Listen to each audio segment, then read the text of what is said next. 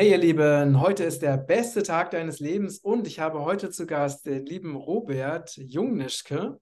Und Robert, ich habe dich entdeckt, weil ich einen Newsletter abonniert hatte und äh, ich habe sehr viele Newsletter abonniert und die meisten schaue ich nie rein. Aber bei dir, das hat mich irgendwie gezogen und dann habe ich mich tatsächlich auch mit dir auseinandergesetzt und habe mir deine Seite angeguckt und habe gedacht, das ist auf jeden Fall sehr, sehr spannend und das müssen wir uns unbedingt anschauen. Und ja, jetzt bist du hier. Herzlich willkommen auf unserem Kanal. Ja, vielen Dank für die Einladung, Matthias. Freut mich sehr. Ja, ich freue mich auch sehr. Und ähm, ja, du bist Energieexperte. Das heißt, du beschäftigst dich wirklich sehr stark mit dem Thema Energie. Das Thema Energie ist ja gerade auch wirklich sehr, sehr aktuell, weil ja die Preise künstlich in die Höhe gedrückt werden oder auch eine künstliche Verknappung produziert wird. Ähm, das weißt du ja sicherlich besser als die meisten Menschen, weil du dich intensiv damit beschäftigst. Was, was passiert denn da gerade mit, mit unserer Energieversorgung?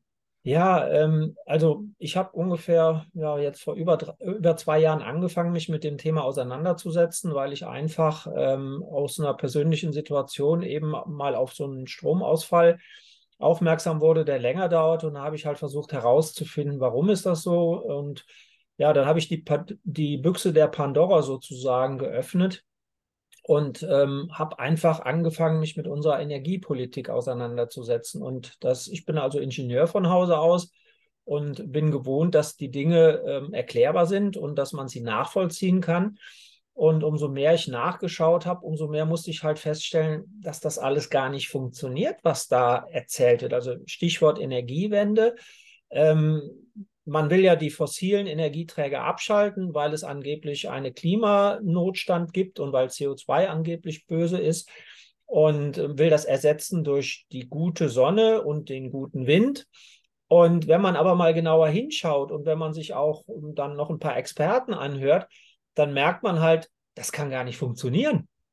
So, und ähm, da wurde ich dann hellhörig und wir haben ja äh, gerade schon im Vorgespräch über die letzten Jahre gesprochen und diese Pandemie, die es da vermeintlich gab. Und da habe ich dann so Parallelen entdeckt, ähm, dass eben die Dinge nicht so sind, wie sie gesagt werden, äh, dass sie eben ähm, tatsächlich ganz anders aussehen und dass man de facto mit Wind und Sonne ein Land nicht mit Energie versorgen kann, was so industrialisiert ist, wie wir das sind.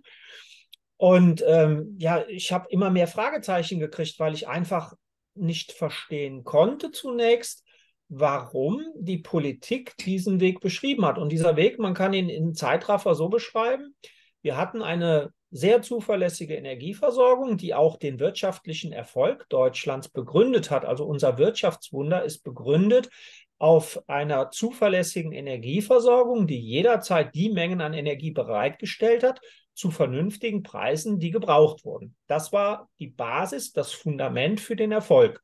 So, und dann geht die neue Politik auf einmal hin und sagt, Kernkraftwerke brauchen nicht mehr, brauchen wir nicht mehr, Kohlekraftwerke brauchen wir nicht mehr.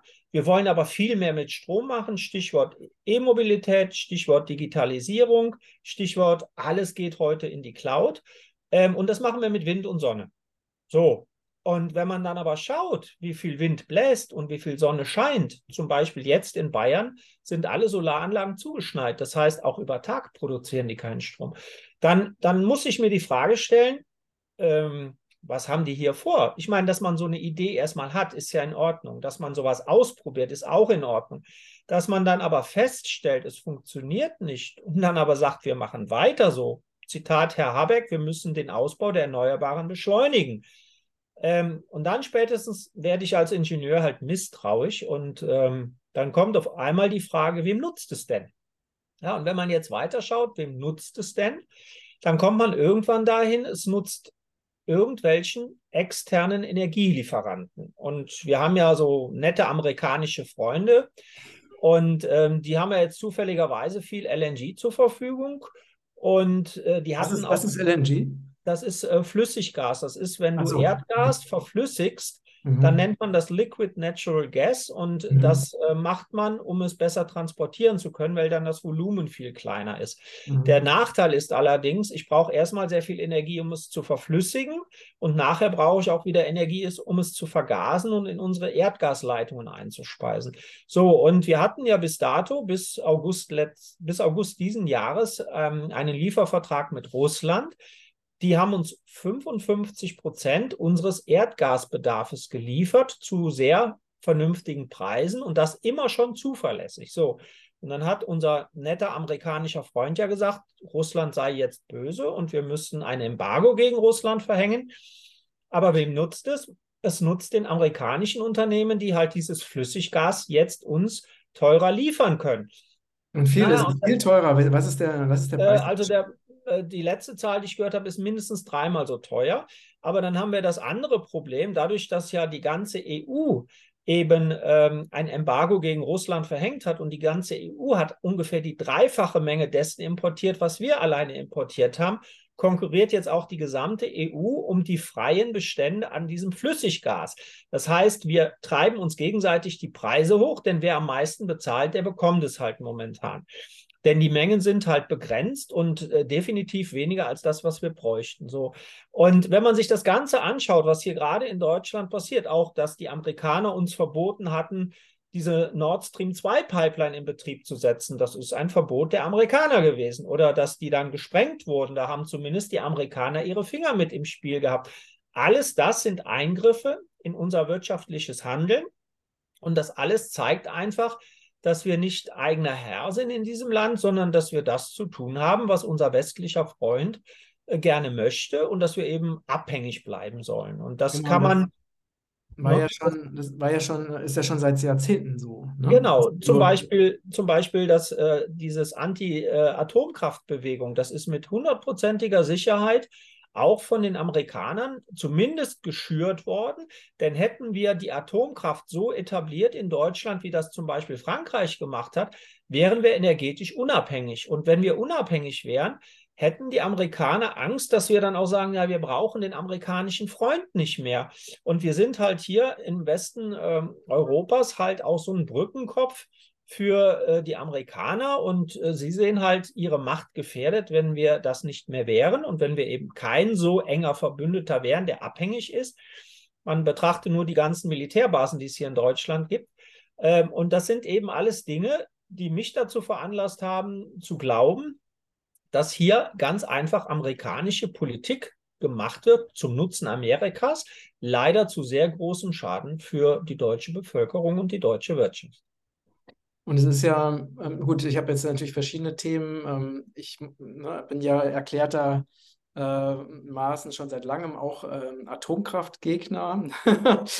Völlig in Ordnung. Ne, also einfach, weil ich, äh, ich denke halt eine Energiegewinnung, die äh, das Risiko eines Supergaus hat oder wo man, wo einfach diese Endlagerung nicht geklärt ist, ist für mich keine, keine Energiegewinnung der Zukunft. Ja, Matthias, da gebe ich dir hundertprozentig recht, nur dazu zwei kleine Anekdoten. Also das Endlagerproblem ist ein künstlich erzeugtes Problem, denn ähm, wir haben aufgrund der Technologien an Atomkraftwerken, die wir haben und die wir hatten, sind unsere Brennstäbe kaum ausgenutzt. Und unsere Brennstäbe könnte man, wenn man sie in einen schnellen Brüter packt, das ist eine andere Kraftwerkstechnologie, noch viel weiter ausnutzen. Das würde die Menge an Atommüll nicht verändern, aber die Strahlungsintensität drastisch reduzieren. Das hat man aber in Deutschland bewusst verhindert, indem man ein Exportverbot für diese wenig ausgenutzten Brennstäbe verhängt hat. Das heißt, man hat politisch gewollt künstlich ein Atommüllproblem in Deutschland erzeugt. Das ist die mhm. eine Seite.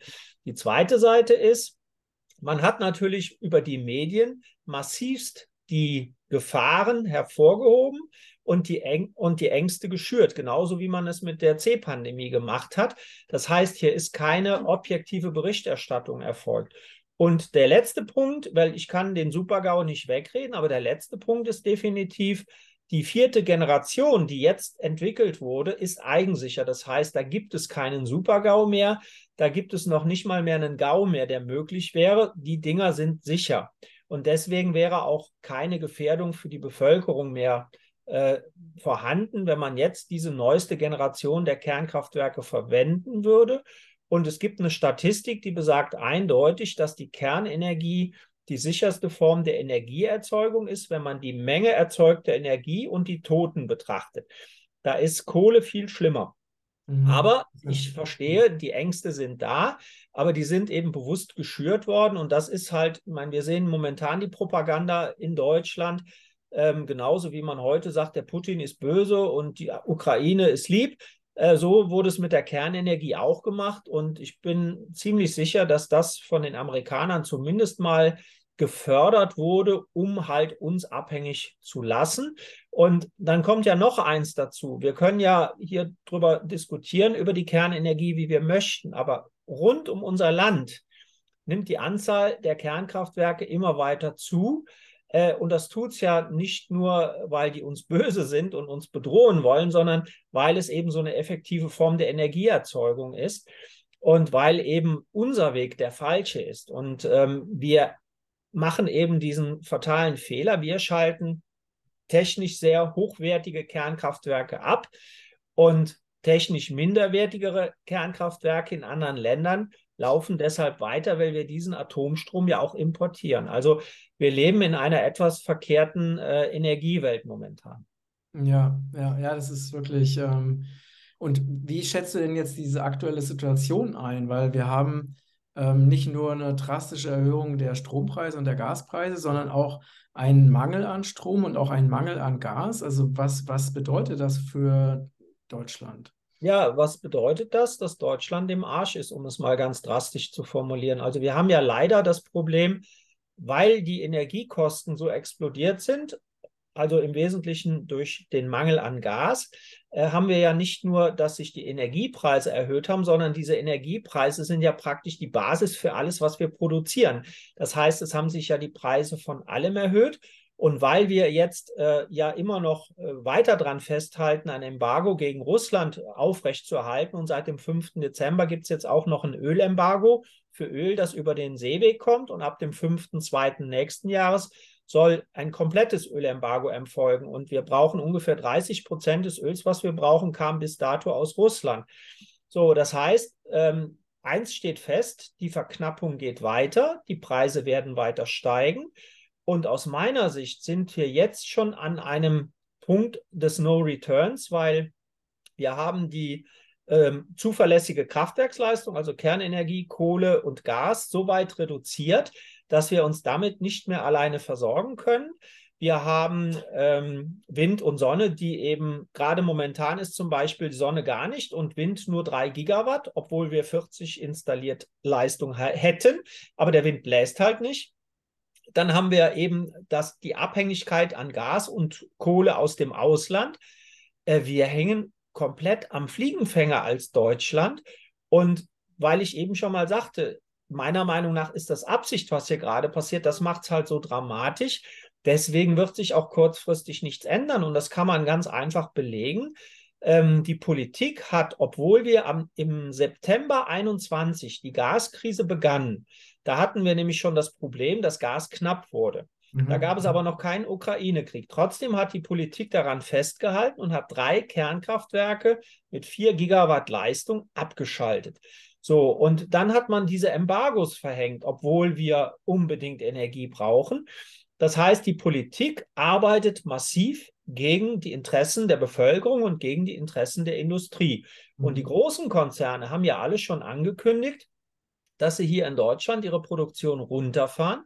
Aber man soll ja nicht glauben, dass die dann einfach äh, sich das angucken und nichts tun, sondern die werden hier Arbeitsplätze abbauen und die gehen in andere Länder. Und das ist auch Teil dieser amerikanischen Politik, weil in Amerika gibt es günstige Ansiedlungsmöglichkeiten für deutsche Großkonzerne, wo die Energiekosten sehr viel billiger sind. Und dann gehen die Konzerne halt dorthin. Ich meine, das haben sie eh schon gemacht, weil wir haben ja auch schon vor dieser Energiekrise sehr hohe Energiekosten gehabt. Wir waren Platz zwei bis Platz eins in Europa, was die Energiekosten anging. Aber jetzt hat man diesen Konzern praktisch eine Steilvorlage geliefert, ohne Gesichtsverlust dieses Land verlassen zu können. Und das werden sie binnen eines Jahres zum großen Teil tun, weil sie einfach sagen, ja, wenn ihr auch noch den Strom jetzt abschalten müsst, dann können wir ja gar nicht anders. Wir müssen euch ja die Produkte liefern können, die ihr braucht. Und wenn wir sie hier nicht herstellen, dann eben im Ausland. Ja, und der Klein- und Mittelstand, der halt im internationalen Wettbewerb ist, der hat im Grunde keine Chance mehr, weil wir werden hier, ich sag mal, nach einer Wende von der Energiewende braucht es fünf bis zehn Jahre, bis wir wieder ausreichende Kraftwerkskapazitäten aufgebaut haben, um hier wieder günstig Energie bereitstellen zu können in jeder gewünschten Menge. Ja, das ist äh, wirklich, wirklich krass, wenn man sich Ja, das mal so, ja, äh, so vor Augen führt. Und, und es ist ja jetzt auch, ne, also das, was du sagst, das ist ja etwas, was jetzt passiert. Das passiert ja genau. jetzt nicht in einem Jahr, es passiert jetzt. nee. Und äh, die Folgen sind ja jetzt schon sichtbar, ne? Also, dass Bäckereien irgendwie nicht mehr produzieren können, weil es sich nicht mehr Ja, rechnet. es sind viele Firmen, es sind im Grunde, wenn du, wenn du so willst, sind fast alle am Ende. Viele sehen halt nicht weiter und viele denken halt, das hat mit der Ukraine-Krise zu tun, was ja in den Medien auch immer behauptet wird. Und äh, die sehen halt nicht, dass das im Grunde der Beginn einer lang andauernden Krise ist, weil wir haben ja jetzt noch volle Gasspeicher, wobei man immer dazu sagen muss, dieses Gas gehört nicht Deutschland, sondern das gehört Privatunternehmen, die das jederzeit an jeden Kunden verkaufen können, auch an andere als Deutsche. Und aber diese Gasspeicher sind halt noch da. Die werden aber jetzt über den Winter leer werden. Und im nächsten Frühjahr gibt es keine neuen Gaslieferungen, die diese Speicher wieder auffüllen. Das heißt, ab dem Frühjahr, wenn die leer sind, bleiben die leer. Und dann wird es erst richtig spannend, weil dann haben wir, wenn der Wind nicht weht und die Sonne nicht scheint, von den 80 Gigawatt, die wir brauchen, 40, die uns fehlen. So, und das ist dann richtig dramatisch. Und vor allen Dingen, weil die Politik ja immer noch sagt, ja, wir müssen nur Wind und Sonne ausbauen. Aber dass es eine Dunkelflaute, also eine Zeit, in der Wind und Sonne nicht äh, zum, zum, zur Versorgung beitragen, von über drei Monaten geben kann, das wird einfach negiert. Da wird einfach nicht drüber gesprochen. Und was mir so viel Sorge macht, ist eigentlich die Tatsache, dass unsere Politik die deutsche Bevölkerung über die aktuelle Situation täuscht. Da geht zum Beispiel ähm, zuletzt vorige Woche oder vor zwei Wochen war es, ging durch die Medien, dass Deutschland jetzt einen LNG, also einen Flüssiggasdeal mit Katar hätte und dass wir ab 2026 zwei Millionen Tonnen von den Kataris an diesem Flüssiggas bekommen. Also erstens 2026, wir sind bei Ende 2022. Das nächste ist 1,1 Millionen Tonnen kriegen wir jetzt schon. Das heißt, wir reden über 0,9 Millionen Tonnen. Und ich habe das mal ausgerechnet, diese 2 Millionen Tonnen, das wären 35 oder 32 Tankerladungen mit LNG. Wir brauchen aber, um die Lücke zu schließen, die wir mit Russland eröffnet haben, 685 Tankerladungen. Also auch hier wieder nur Nebelkerzen und Täuschungen der Bevölkerung. Und warum geht man nicht hin, wenn man es ehrlich meinen würde, würde man der Bevölkerung sagen, okay, wir haben Fehler gemacht in der Energiepolitik, wir brauchen jetzt eine Zeit, um da durchzukommen. Wir machen jetzt tak, tak, tak, das und das und das und dann kriegen wir das auch wieder hin. Aber genau das Gegenteil ist der Fall und das ist das, was mir richtig Angst macht. Ja, es ist ja natürlich äh, eine, eine Agenda, die dahinter steckt. Ne? Es ist wirklich, es geht ja um die, es geht ja um die Zerstörung Deutschlands, die also Ja. ganz bewusst vorangetrieben wird.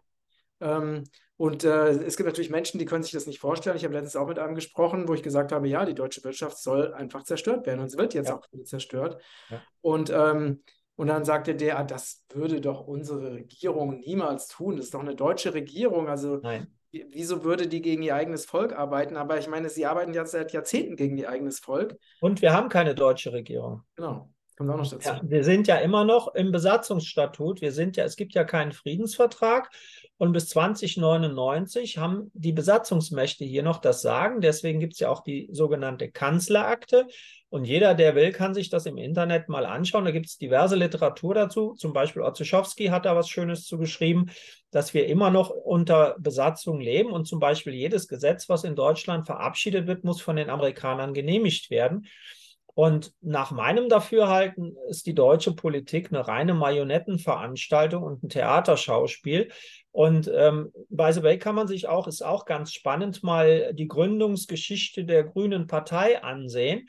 Und dann wird man auch feststellen, dass da viel amerikanisches Geld geflossen ist und im Spiel ist, um eben amerikanische Interessen zu wahren. Und ich habe eben die Kernenergie angesprochen. Wir können auch weitergehen äh, warum ist CO2 böse und warum haben wir eine Klimakrise. Das sind alles Dinge, die einem Industrieland besonders wehtun, weil damit ein Industrieland besonders große Aufwendungen äh, erbringen muss, um dagegen äh, vorzugehen. Also CO2-Reduzierung, äh, weniger fossile Brennstoffe, was bedeutet, dass eben Energie teurer wird. Und wenn man sich das alles mal verfolgt, wem das alles nutzt, dann stellt man auch hier wieder fest, es nutzt unserem amerikanischen Freund besonders. Und äh, auch da findet man im Internet ja so viele Quellen und dass es keine Klimakrise gibt, dafür muss man sich im Grunde nur die Klimadaten ansehen. Nicht die vom IPCC, sondern einfach mal die letzten 600 Millionen Jahre schauen.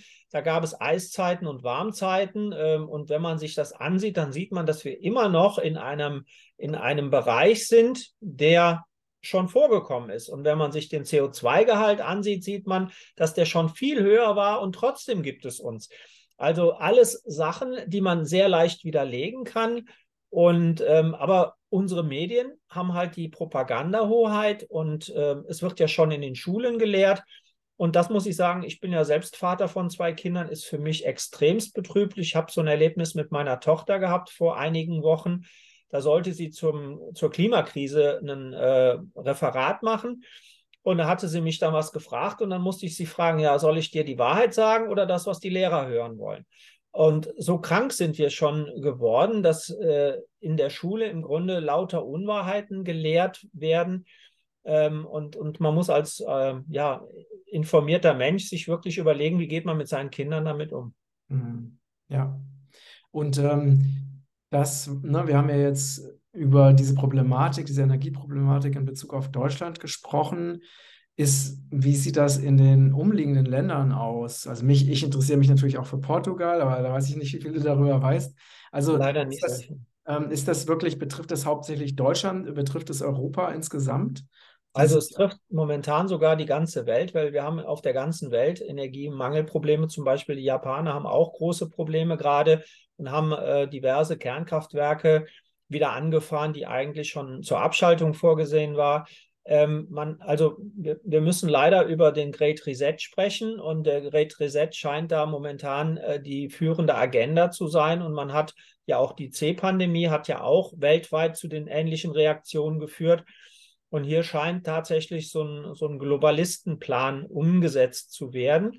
Und ähm, ja, ich sage mal, Portugal ist sicherlich auch in Mitleidenschaft gezogen, weil wir haben ja kein deutsches Stromnetz, sondern ein europäisches. Das heißt, ihr Portugiesen oder da, wo du halt lebst, ihr seid genauso in diesem Stromverbund drin. Aber uns trifft es besonders, weil wir halt leider ja alles mittlerweile mit Strom machen. Und gerade weil wir so durchtechnisiert sind, auch was die Logistikprozesse angeht, was die Datendienste angeht, 80 Prozent der Firmen haben heute ihre Daten in der Cloud.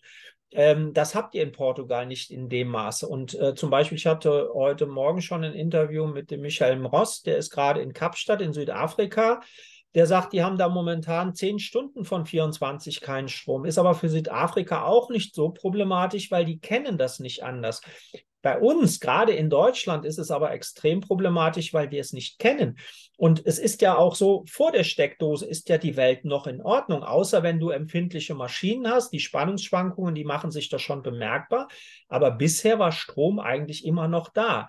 Und jetzt, wir haben gerade jetzt die letzten zwei Tage jeden Morgen eine, eine Frequenzunterdeckung. Das heißt, die Frequenz kommt nicht mehr über die 50 Hertz, was bedeutet, dass zu wenig Kraftwerksleistung verfügbar ist.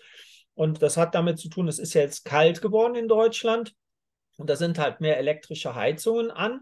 Und ähm, jetzt wird es richtig spannend bei uns und ähm, ja, dann werden wir wahrscheinlich Abschaltungen bekommen. Ähm, und wenn das alles kontrolliert abläuft, dann wird man eben bei uns in Deutschland Abschaltungen durchführen und das europäische Netz bleibt erhalten. Wenn aber jetzt noch zwei, drei Problemchen zusammenkommen und Frankreich ist da auch ein Kandidat für den Auslöser eines Blackouts, weil da stehen immer noch ungefähr die Hälfte aller Kernkraftwerke, äh, zum Teil aus ähm, Corona-bedingten Gründen, zum Teil, weil sie eben kaputt sind. Äh, und die brauchen halt 70 Prozent des Stromes sind Kernstrom. Und ähm, deswegen ist es halt momentan überall brenzlig. Die Schweden haben jetzt zwei, Kernkraft, äh, zwei Kernkraftwerke abschalten müssen wegen Wartungsarbeiten oder Defekten. Die äh, Schweden fallen damit für uns als Importeur aus, die Franzosen fallen als Importeur aus. Also momentan sieht man überall nur Probleme. Was sind das denn eigentlich für seltsame Zufälle? Also. Ja, also man könnte sagen, man hat hier, man, man muss ja eines sehen, äh, wenn wir, wenn man das Ganze weiterspinnt und sieht, wer Eigentümer dieser Konzerne ist, dann merkt man eben, dass von ganz vielen Firmen die Fäden bei ganz wenigen zusammenlaufen. Zu nennen ist da Vanguard, BlackRock, State Street und Fidelity. Und wenn man dann noch weiß, dass Vanguard und, äh, und BlackRock auch noch über gegenseitige Besitzverhältnisse engst, engstens miteinander verbandelt sind, dann hat man nachher einen Raum voll einflussreicher Leute, die praktisch die Weltkonzerne dirigieren. Und dann auf einmal wird einem auch klar, wie sowas zustande kommt. Äh, wenn man dann weiterschaut und sieht, wo sind denn heute die führenden Politiker in Europa zum Beispiel alle, wo kommen die her und wo waren die schon alle, dann stellt man fest, viele von denen waren bei den Young Global Leaders beim BF. So und umso mehr man sich da eben rein äh, fuchst und sich diese Informationen holt, umso mehr erkennt man auch, dass hier halt Schlüsselstellen da sind und die wesentliche Schlüsselstelle ist w der WEF, weil der Klaus Schwab wiederum ist auch sehr eng verbandelt mit dem ähm, Larry Fink von, äh, von, von BlackRock. So, ähm, und dann, ne, und wenn man dann noch sieht, dass der Larry Fink von BlackRock äh, die äh, Notenbanken berät und die Politik berät in Sachen Wirtschaftsfragen, dann schließt sich im Grunde der Kreis. Und ähm, ja, und das ist halt, warum hier auf einmal so synchron so viele Probleme auftauchen, ist dann auf einmal gar nicht mehr so unerklärlich. Nee, ist richtig. Man, äh, ich hatte auch mal interessanterweise einen Beitrag, also einer äh, meiner Zuschauer hatte sich mal die Mühe gemacht und hat mal über ein Jahr lang alle Berichte über Explosionen, in, äh, weltweite Explosionen in Verteilungszentren äh, gesammelt. Und das ist wirklich erschreckend, ne? weil da hat man ja auch schon gesehen, wie wirklich äh, Logistikzentren, Verteilungszentren oder wichtige ähm, zentrale Stellen für Lebensmittelverteilung und so, wie da plötzlich Explosionen stattgefunden sind und zwar am laufenden Band. Ist auch. Also Theodore Roosevelt hat mal gesagt, in der Politik passiert nichts unbeabsichtigt und nichts durch Zufall und das ist heute wahrer denn je. Und wenn man das Ganze noch weiter ein bisschen für sich selber vertiefen will, dann empfehle ich die Literatur von Daniele Ganser der hat in seinen Büchern im Grunde ganz viele Beweise herangezogen, wozu unser westlicher Freund fähig ist. Und wenn man das alles dann zusammenfasst, dann ergibt sich ein sehr beängstigendes Bild. Und ähm, dann passt es aber wirklich auch zusammen. Und äh, man muss sich ja nur im Grunde die Entstehung des Ukraine-Konfliktes jetzt ansehen. Äh, klar hat Putin hier einen Angriffskrieg gemacht und klar darf er das nicht, aber wenn man sich die vielen Angriffskriege der Amerikaner ansieht und wenn man sich alleine ansieht, wie viele äh, Putschunterstützung die in der Ukraine vorher gemacht haben und wie viel die Amerikaner in der Ukraine gezündelt haben, äh, dann darf man sich auch da nicht mehr verwundern und auch diese, ich sag mal, einseitige Berichterstattung, die wir durch über die Ukraine hören, äh, das sind alles Dinge, die ergeben eben ein Gesamtbild und dieses Gesamtbild bedeutet, Europa und vor allen Dingen Deutschland soll geschwächt werden. Und Brzezinski und Friedman haben es ja auch mal gesagt. Wir müssen äh, Deutschland schwächen und einen Keil zwischen Deutschland und Europa treiben, denn die Rohstoffe von Russland und die wirtschaftliche Stärke von Deutschland zusammen würden die beiden so weit erstarken lassen, dass das für die Macht der Amerikaner gefährlich wäre und das darf nicht passieren. Und äh, im Januar, Februar diesen Jahres kam ja ein Papier von der Rand Corporation raus, das wurde geleakt.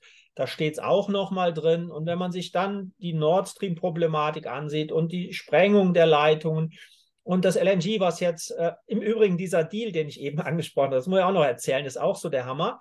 Also angeblich gibt es ja den Deal zwischen Katar und Deutschland, aber den gibt es gar nicht, weil das ist ConocoPhillips, ein amerikanischer Konzern, der hat mit den Kataris diesen Deal über die zwei Millionen Tonnen LNG abgeschlossen und ConocoPhillips verkauft uns das dann weiter nach Deutschland. Also es ist, man, man kann überall nur noch mit dem Kopf schütteln, wenn man sich das ansieht. Und ähm, ja, und es ergibt halt alles leider nur ein Bild, was, was möglich als Erklärung möglich ist. Und das ist halt nicht schön. Ja, ja, ja, es ist schon, äh, interessanterweise ist da auch eine Synchronizität äh, zu dem, was du gesagt hast, weil gestern habe ich äh, anderthalb Stunden mit Daniel Ganzer gesprochen. also da ist auf jeden Fall eine, und da haben wir eben auch über den Ukraine-Konflikt gesprochen. Ähm, lasst uns mal ähm, in einen anderen Bereich switchen, denn ich finde es immer wichtig, dass man die Menschen nicht in totaler Hoffnungslosigkeit lässt. Nee. Was kann denn jeder einzelne von uns oder was können denn Unternehmen angesichts dieser aktuellen Situation tun? Also gibt es denn Möglichkeiten, wie man sich ähm, doch also einigermaßen schützen kann oder einigermaßen vorsorgen kann? Hast du da äh, Tipps für uns? Definitiv. Also der wichtigste Punkt ist zunächst mal, dass wir, dass diese Krise, die jetzt kommt, eine große Chance in sich birgt. Denn was wäre, wenn es jetzt keine Krise gäbe, sondern wenn, wenn die Menschen jetzt immer noch nicht wach würden? Dann hätten wir das Problem, dass äh, WEF und Great Reset und die Globalisten einfach leise so weitermachen könnten und auf einmal wären vollendete Tatsachen geschaffen. Das heißt, wir hätten elektronische Währung, wir hätten elektronische Pässe und wir wären wir wären einfach im Arsch.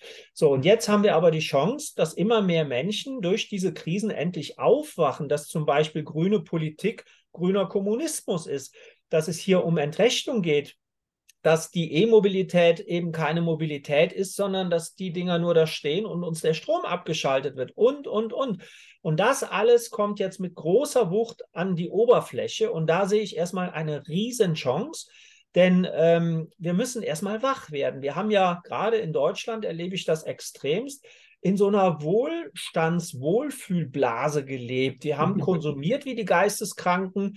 Äh, wir haben äh, nicht mehr miteinander geredet. Wir haben nur noch Fernsehen geguckt, irgendwelchen Schwachsinn.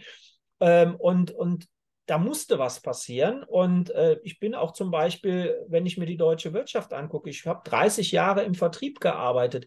Die letzten Jahre war das ein Trauerspiel. Wenn man, ich hatte so tolle neue Produkte teilweise, die konnte ich nicht verkaufen, weil keiner hatte einen Arsch in der Hose zu sagen, ich probiere mal was Neues aus, sondern jeder hat nur noch das gemacht, was alle gemacht haben.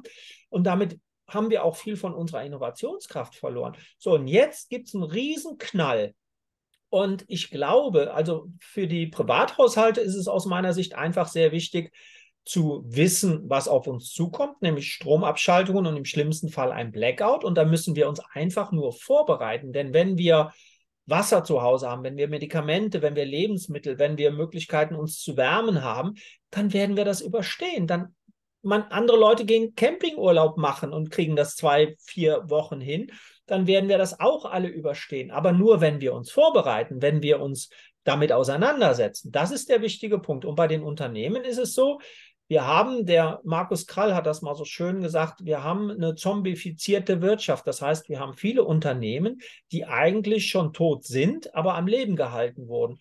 Und ich werde mir jetzt keine Freunde machen mit dem, was ich sage. Aber wenn ein Geschäftsmodell nicht mehr funktioniert, muss ich es ändern. Dann kann es auch nicht sein, dass ich einfach weitermache. Und ich möchte ein Beispiel nehmen, was sehr tragisch ist, aber es deutlich macht. Wir haben leider vor einigen Jahren diese Plattformökonomie aller Amazon zugelassen.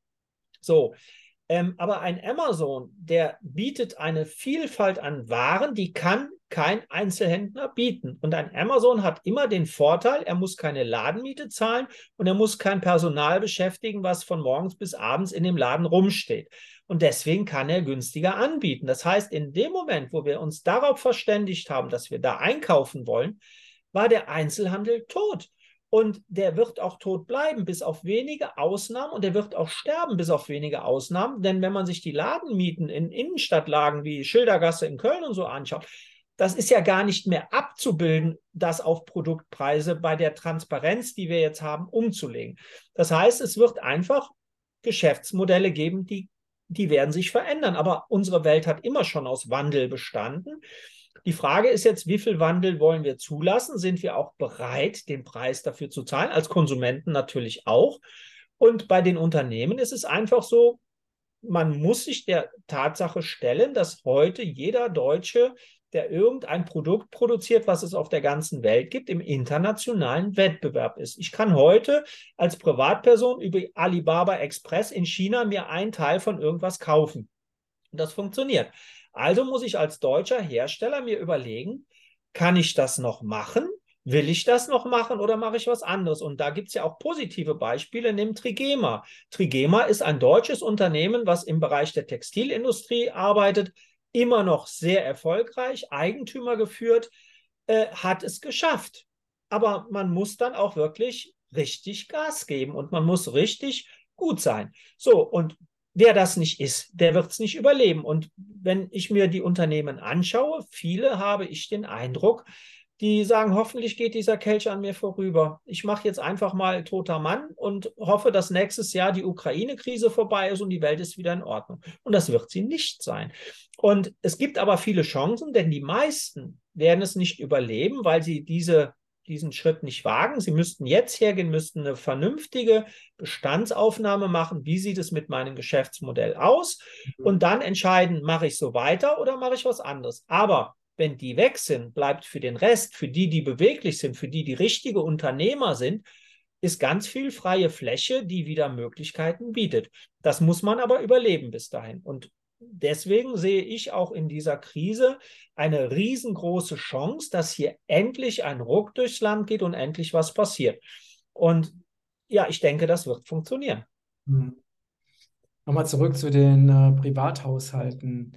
Ähm, wenn es jetzt zu einem, ne, zu kurzfristigen oder lang anhaltenden Stromausfällen kommt, ähm, weil viele Menschen machen sich ja gar nicht bewusst, dass quasi alles, was wir machen und tun und verwenden, ja von Strom abhängig ist. Ja.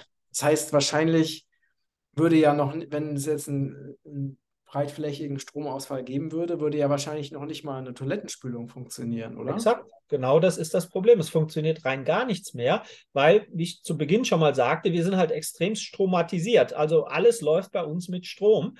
Und das ist halt das war ein Segen, solange wir eine zuverlässige Stromversorgung hatten. Und es ist jetzt, äh, kehrt es sich in einen riesigen Fluch um. Das heißt, wie du sagst, die Toilettenspülung geht nicht mehr, die Abwasserentsorgung grundsätzlich nicht. Es kommt kein Frischwasser aus der Leitung.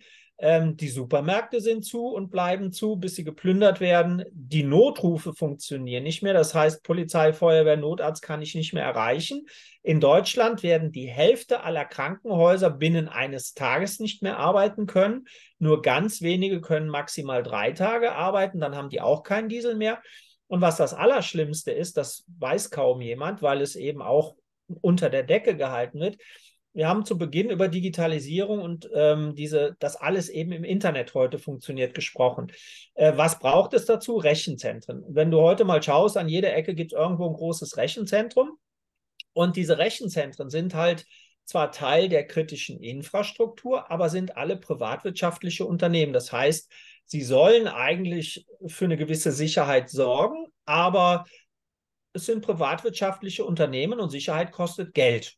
Und wenn es kein Gesetz gibt, dass man zum Beispiel für 14 Tage den Betrieb aufrechterhalten muss, dann tut man das nicht. Und es sind überall diese immer wieder erwähnten 72 Stunden. Dafür haben die Notstrom. Und dann kommt immer so eine geile Aussage, wenn irgend so ein Vogel interviewt wird. Ja, wir haben aber solche harten Verträge mit unseren Lieferanten, die müssen uns binnen 72 Stunden beliefern. Und dann sage ich immer nur, ey, dein Lieferant hat sich auch nicht auf den Blackout vorbereitet. Die nutzen dir nichts, diese Verträge. Du kannst zwar nachher gegen den klagen, aber du bist insolvent und der ist auch insolvent. Insofern, und das wird für uns die Riesenkatastrophe. Wie gesagt, 80 Prozent der Daten sind in der Cloud von den Unternehmen und keiner weiß, wann das wieder hochfährt. Du musst dir vorstellen, den Zustand, dass alle Datendienste down sind, den gab es noch nie, weil diese Datendienste sind ja nicht also es ist nicht so, dass irgendeine Firma vor fünf Jahren gesagt hat, wir machen jetzt einen Datendienst, der alle logistischen Prozesse abdeckt, sondern das fing klein an und wurde immer mehr. Und das sind hunderte Anbieter, das sind tausend verschiedene Variationen von elektrischen Geräten, also Router, Computer, Modems und was da alles eine Rolle spielt. Das sind hunderte verschiedene Softwarelösungen, das sind ähm, Hardwarelösungen. Und die laufen alle 24 Stunden, sieben Tage die Woche, 365 Tage im Jahr. Und bei so einer Elektronik ist immer irgendwo ein Netzteil und im Netzteil sind Kondensatoren. Das Problem ist, wenn die jetzt einmal stromlos sind und wieder unter Strom gehen, dann werden laut IT-Experten 30 Prozent davon in die Luft fliegen. Das heißt 30 Prozent Hardware-Schäden, Festplatten kaputt, Netzteile kaputt. Das heißt, bis das alles repariert ist, dauert es schon lange, weil wir haben ja auch die ganzen Ersatzteile nicht, weil die kommen ja just in time aus China oder Taiwan dann müssen die Datenkongruenzen wiederhergestellt werden, weil die Datenprozesse sind ja nicht geordnet runtergefahren. Äh, dafür brauchst du Software-Spezialisten und, und, und. Und das wieder hochzufahren nach einem Blackout wird Monate bis Jahre dauern. Und das alles bedeutet für die Unternehmen, die in Clouds sind, dass sie gar nicht wissen, wann sie wieder arbeiten können. Und ähm, das alles führt, also wenn es ein Blackout gibt, gibt das eine Katastrophe wie nach dem Zweiten Weltkrieg nicht mehr gewesen. Leider ja. Und wir haben letzte Woche hat äh, Energie Baden-Württemberg äh, schon gewarnt, ähm, dass es wahrscheinlich Stromabschaltungen geben wird. Und äh, die hatten die Leute aufgefordert, ab 14 Uhr an dem Tag äh, möglichst äh, den Verbrauch, den elektrischen, einzuschränken, weil man eben sonst wahrscheinlich nicht hinkommen würde. Und das ist nach dem Krieg jetzt das erste Mal gewesen, das war Transnet BW, so ist richtig. Und ähm, Sachsen hat auch schon gewarnt, dass äh, mit Abschaltungen rechnen und jetzt werden sukzessive alle nachkommen. Und wir sind ein Industrieland, das muss man sich vorstellen. Und wir kriegen Zustände wie in Südafrika. Und das alles nur wegen einer verfehlten Energiepolitik. Ja, das ist echt äh, schon sehr, sehr ähm, bedrückend. Lass uns doch ganz kurz, wir haben nicht mehr so viel Zeit. Ähm, kannst du uns äh, ein paar konkrete Tipps geben, also unseren Zuschauern, Zuhörern, ein paar konkrete Tipps, wie sie sich vor so einer, äh, so einem Szenario, was ja äh, immer wahrscheinlicher wird, ähm, ähm, schützen können? Ja, also das Wichtigste ist erstmal zu akzeptieren, dass es dazu kommen kann. Das zweitwichtigste ist, die Familie komplett ins Boot zu holen. Das heißt auch, äh, gerade Eltern müssen mit ihren Kindern sprechen, wie sie sich zu verhalten haben, wenn es einen Stromausfall gibt. Und das Problem ist halt, wir können, wenn es jetzt wieder einen Stromausfall gibt, nicht sagen, ist es jetzt was Kleines, was nach ein paar Minuten wieder beseitigt ist, man, das kriegt man dann mit, oder ist es vielleicht sogar ein Blackout. Deswegen muss man eigentlich sagen, wir gehen immer vom Blackout aus, bis wir genau wissen, dass es der nicht ist. Und für, für die Familie ist eigentlich das Wichtigste, dass man sich ab, verabredet, wie man zueinander kommt. Weil wenn es über Tag passiert, hast du wahrscheinlich das Problem, der eine ist auf der Arbeit, der andere ist einkaufen, die Kinder in der Schule. Da muss es klare Verhaltensregeln geben, wie man zueinander findet, damit man dann nicht in großer Sorge ist, wo ist die Familie. Dann äh, muss man für Wasservorräte sorgen, für mindestens zwei Wochen, besser länger, für haltbare Lebensmittel Gerade jetzt im Winter ist wichtig, dass man eine Heizmöglichkeit hat. Das wäre ein Gasofen, ein Petroleumofen mit entsprechenden Mengen an Brennstoff, dass man über Tag heizen kann. Dazu braucht man unbedingt einen CO-Warner, also einen Kohlenmonoxidwarner, dass man eben da nicht sich vergiftet, weil alle diese Öfen halt eben CO produzieren. Das ist nicht schlimm. Es darf nur eine gewisse Konzentration nicht übersteigen. Dann Medikamente sind ganz wichtig, vor allen Dingen für chronisch Kranke. Äh, dann für kleine Kinder und Säuglinge muss ich Vorsorge treffen. Ähm, das sind so mal die Basics, die ich einfach brauche. Dann wäre meine Empfehlung, den Aufzug nicht mehr zu benutzen. Denn für Berlin hat man hochgerechnet, es wird fünf Tage dauern, alle Menschen aus dem Aufzug zu befreien. Und ab dem dritten Tag lebt da keiner mehr drin. Äh, und da muss ich direkt dazu sagen, gerade in der Großstadt ist die, ähm, die Planung für eben den das Überleben sozusagen viel, viel komplexer, weil viel mehr Menschen auf engem Raum zusammenleben und da auch viel schneller Versorgungsprobleme auftauchen. Dazu habe ich ein Webinar, was auf meiner Internetseite kostenlos verfügbar ist, wie man sich in der Großstadt vorbereiten kann. Ich habe auch auf meinem YouTube-Kanal unten eine Einkaufsliste drin, äh, dass die Leute eben die notwendigen Dinge, die man sofort kaufen sollte, damit man Basics hat, äh, einkaufen kann. Und ansonsten muss man individuell schauen, wie weit man das auch finanziell stemmen kann.